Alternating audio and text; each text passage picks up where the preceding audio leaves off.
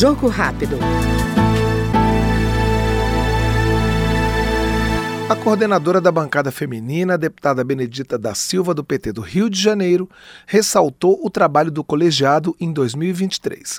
Segundo a parlamentar, as conquistas, leis, articulações, campanhas e debates fortalecem a luta pelos direitos da mulher, muitas vezes negligenciados pelo poder público. No início de 2023, eu tive o prazer de ser escolhida para assumir a coordenação da maior e mais diversa bancada feminina da história, com 91 eleitas.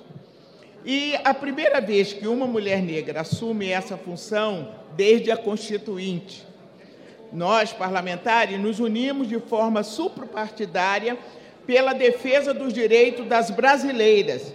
E estar hoje nesse lugar é uma honra e grande responsabilidade.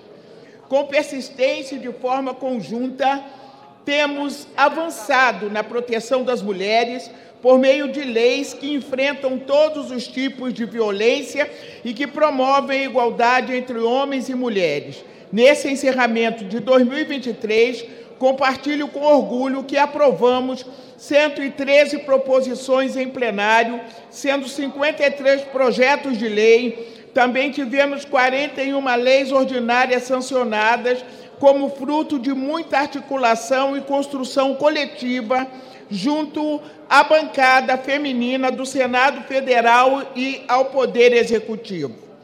Destaco a importância da campanha dos 21 dias de ativismo, iniciada no Dia da Consciência Negra e encerrada no Dia Internacional dos Direitos dos Humanos, Direitos Humanos, em que ajudamos a aprovar a criação da bancada negra com grande articulação das parlamentares pretas e pardas. É muito simbólico, depois de 35 anos, termos uma bancada que nos represente. Para além da produção legislativa, nós promovemos e apoiamos dezenas de audiências públicas, seminários, sessões solenes e exposições, além da atuação nas campanhas nacionais do Março Mulher, Agosto Lilás e Outubro Rosa.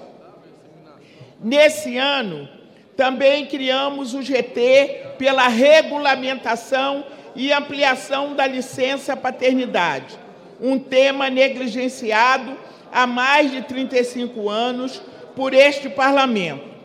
Com os esforços desse GT, sensibilização do Congresso Nacional e a articulação junto ao Executivo em 2024, o Brasil consolidará uma legislação trabalhista mais justa, igualitária e que reconheça que a responsabilidade sobre os filhos e os cuidados é de todos e todas. Esta foi a deputada Benedita da Silva, do PT do Rio de Janeiro. Jogo rápido.